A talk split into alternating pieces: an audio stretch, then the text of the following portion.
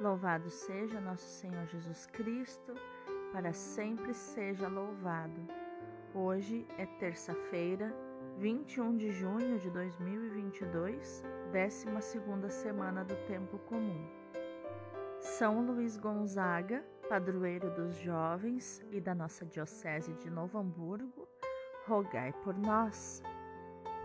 Então vamos iniciar a nossa Lexio Divina neste dia de hoje pedindo a presença do Espírito Santo de Deus.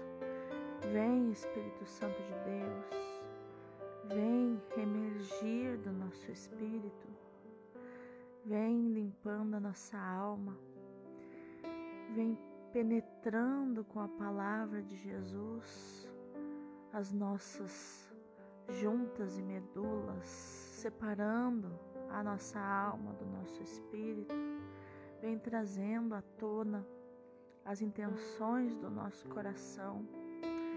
Vem, Espírito Santo, ser a espada da palavra, que é a palavra de Deus é a espada do Espírito. Vem ser martelo, vem, vem ser uma palavra de mel, uma palavra doce. Vem ser água para lavar, para purificar Vem ser fogo também para purificar, para queimar tudo aquilo que não pertence a Deus. Vem, esteja conosco neste momento, Espírito Santo de Deus.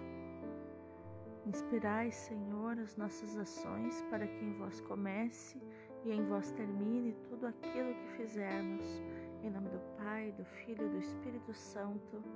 Amém. Rogai por nós, ó Santa Mãe de Deus, para que sejamos dignos das promessas de Cristo. Amém.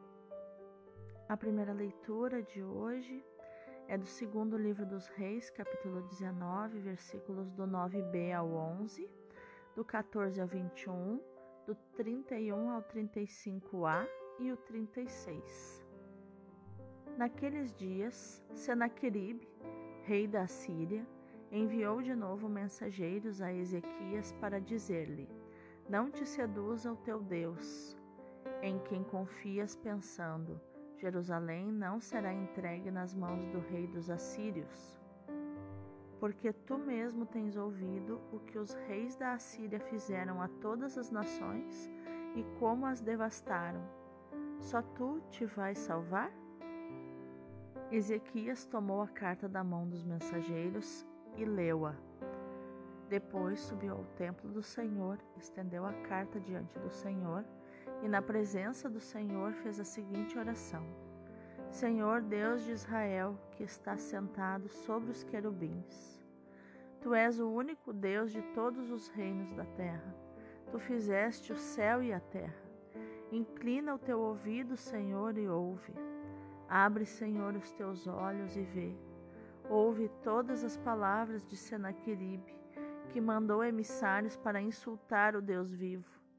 É verdade, Senhor, que os reis da Assíria devastaram as nações e seus territórios, lançaram os seus deuses ao fogo, porque não eram deuses, mas obras das mãos dos homens, de madeira e pedra.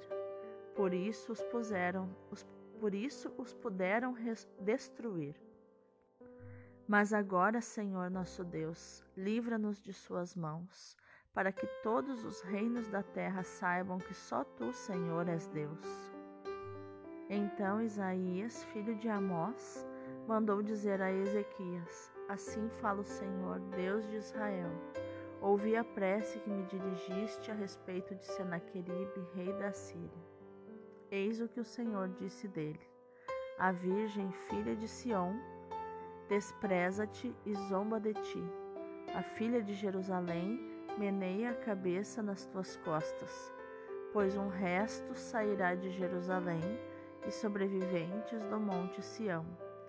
Eis o que fará o zelo do Senhor Todo-Poderoso. Por isso, assim diz o Senhor acerca do rei da Síria: Ele não entrará nesta cidade, nem lançará nenhuma flecha contra ela, nem a assaltará com escudo, nem a cercará com trincheira alguma. Pelo caminho por onde veio há de voltar, e não entrará nesta cidade, diz o Senhor. Protegerei esta cidade e a salvarei em atenção a mim mesmo e a meu servo Davi. Naquela mesma noite saiu o anjo do Senhor e exterminou no acampamento assírio cento e oitenta e cinco mil homens. Senaqueribe, rei da Assíria, levantou o acampamento e partiu, voltou para Nínive e aí permaneceu. Palavra do Senhor, graças a Deus. O responsório de hoje é o Salmo 47. O Senhor estabelece sua cidade para sempre. Grande é o Senhor e muito digno de louvores na cidade onde ele mora. Seu Monte Santo, esta colina encantadora, é a alegria do universo. Monte Sião, no extremo norte situado, és a mansão do grande rei. Deus revelou-se em suas fortes cidadelas um refúgio poderoso. Recordamos, Senhor Deus, vossa bondade em meio ao vosso templo como vosso nome vai também vosso louvor aos confins de toda a terra. O Senhor estabelece sua cidade para sempre. O evangelho de hoje é Mateus capítulo 7, versículos 6 e versículos do 12 ao 14. Naquele tempo disse Jesus aos seus discípulos: Não deis aos cães as coisas santas, nem atireis vossas pérolas aos porcos, para que eles não as pisem com os pés e, voltando-se contra vós, vos despedacem. Tudo quanto quereis que os outros vos façam, fazei também a eles.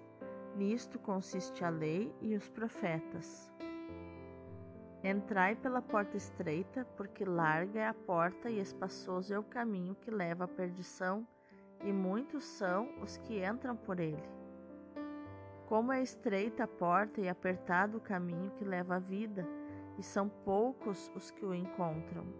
Palavra da salvação, glória a vós, Senhor.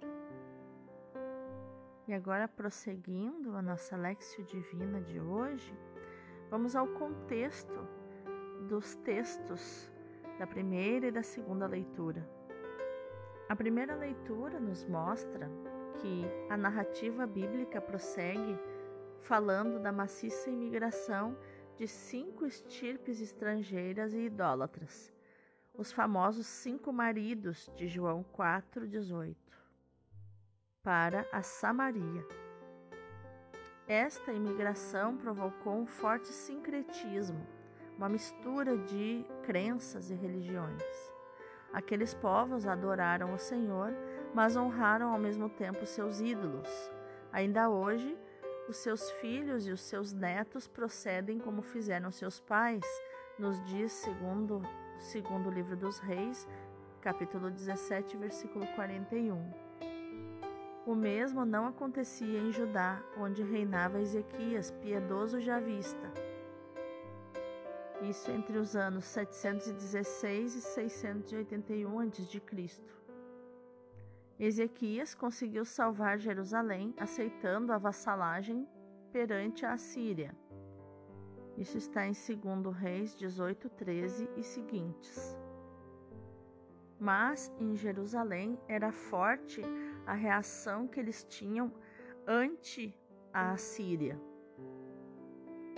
Eles eram anti-Assíria e contavam com o apoio do Egito também.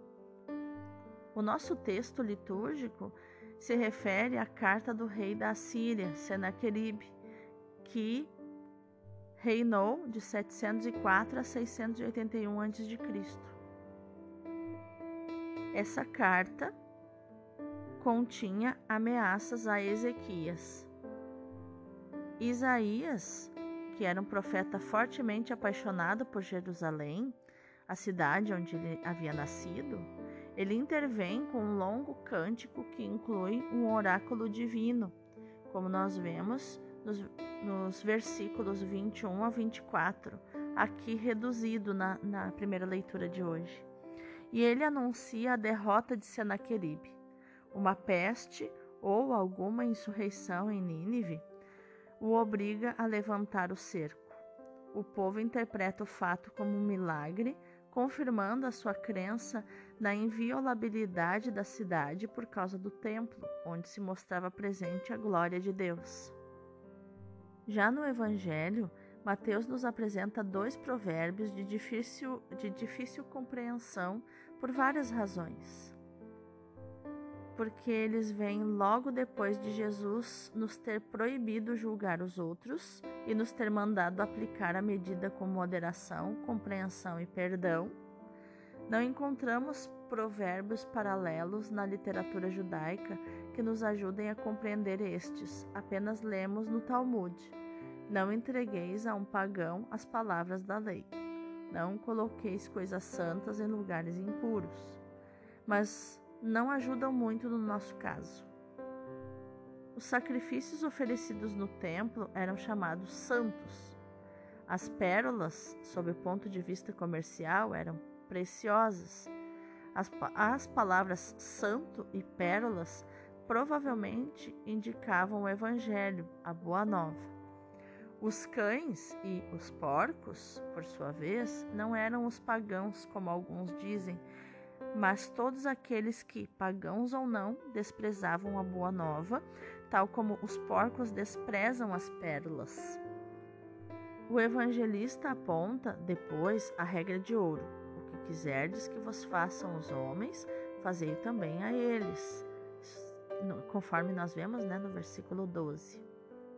Este princípio encontra-se em outras religiões também, nomeadamente no judaísmo, por exemplo mas com uma diferença. No judaísmo é formulado negativamente: Não faças aos outros o que não queres que te façam a ti. É uma diferença importante porque não fazer é sempre algo negativo. Mas a maior diferença é que Jesus eleva essa regra a princípio universal, que nós chamamos de regra de ouro. Depois, Jesus cita os provérbios das duas portas e dos dois caminhos usados entre os moralistas da época para indicar o caminho da virtude, estreito e difícil, e o do vício, espaçoso e fácil. Mas Jesus introduz uma mudança. A porta e o caminho estreitos da renúncia, do seguimento, da cruz levam à vida. A porta e o caminho espaçosos da satisfação dos apetites desordenados levam à perdição. Precisamos escolher. Lembrando que a porta estreita também nós podemos dizer que é a porta da humildade, onde se precisa passar por ela abaixados. Vamos meditar essa palavra? Perante o assédio do forte exército do rei da Síria, a sua capital, o piedoso rei de Judá, Ezequias, desabafa sua aflição junto do Senhor no templo de Jerusalém. O Senhor o escuta e manda o profeta Isaías avisá-lo da próxima libertação. Oráculo do Senhor, proclama o profeta em nome de Deus. Defenderei esta cidade e a salvarei por amor de mim e de Davi, meu servo. Nesta mesma noite, o anjo do Senhor flagela o acampamento dos assírios, que levantam o cerco a Jerusalém. Assim se revela a misericórdia de Deus para com a sua cidade e para com seu povo. No Evangelho, Jesus nos diz que a salvação é difícil, que não se chega a ela por caminhos espaçosos e cômodos, mas entrando pela porta estreita. Vivemos a nova aliança. Jesus é a porta para a salvação e não a outra. Em verdade, em verdade vos digo, diz Jesus: Eu sou a porta das ovelhas. Eu sou a porta. Se alguém entrar por mim, será, estará salvo. Há de entrar e sair e achará pastagem. Isso está em João 10, versículos 7 e o 9 uma porta estreita, porque o nosso Deus é um Deus crucificado e não há lugar para outros compromissos se quisermos segui-lo. Uma porta estreita, mas que leva à vida, por um caminho estreito, onde ele caminha conosco. onde ele próprio se faz caminho. Caminhando com ele, as asperezas da viagem não nos estreitam o coração, mas dilatam nosso coração, como aconteceu com os discípulos de Emaús. Vamos orar? Senhor Jesus, dá-me a tua graça para que eu possa percorrer com agilidade e satisfação o caminho que tu mesmo percorreste, sem descer a compromissos nem cair na mediocridade. Faz-me chegar ao porto da salvação e à vida gloriosa do céu, depois de percorrer com coragem e persistência o caminho estreito da justiça e da caridade e de entrar pela porta da penitência. Que o meu coração lance raízes, não na terra, mas no céu, de modo que seja encontrado fiel nos frutos das boas obras, mais do que na folhagem das palavras. Dá-me a graça de cumprir fiel e generosamente a vontade do Pai. Amém. Vamos contemplar essa palavra? Vós permanecestes comigo, diz-lhe Jesus. Apressa-se a louvar a constância que eles mostraram, seguindo com perseverança através das dificuldades do apostolado e das contradições dos escribas e dos fariseus.